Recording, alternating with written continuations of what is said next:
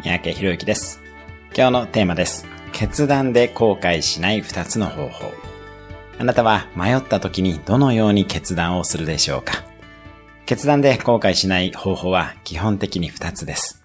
1つ目は迷った時はゴーサインです。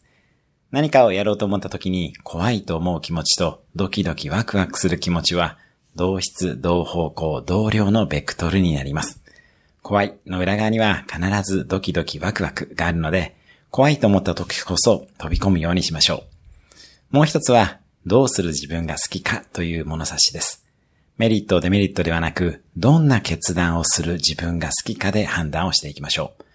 決断で後悔しない二つの方法は、迷った時はゴーサイン。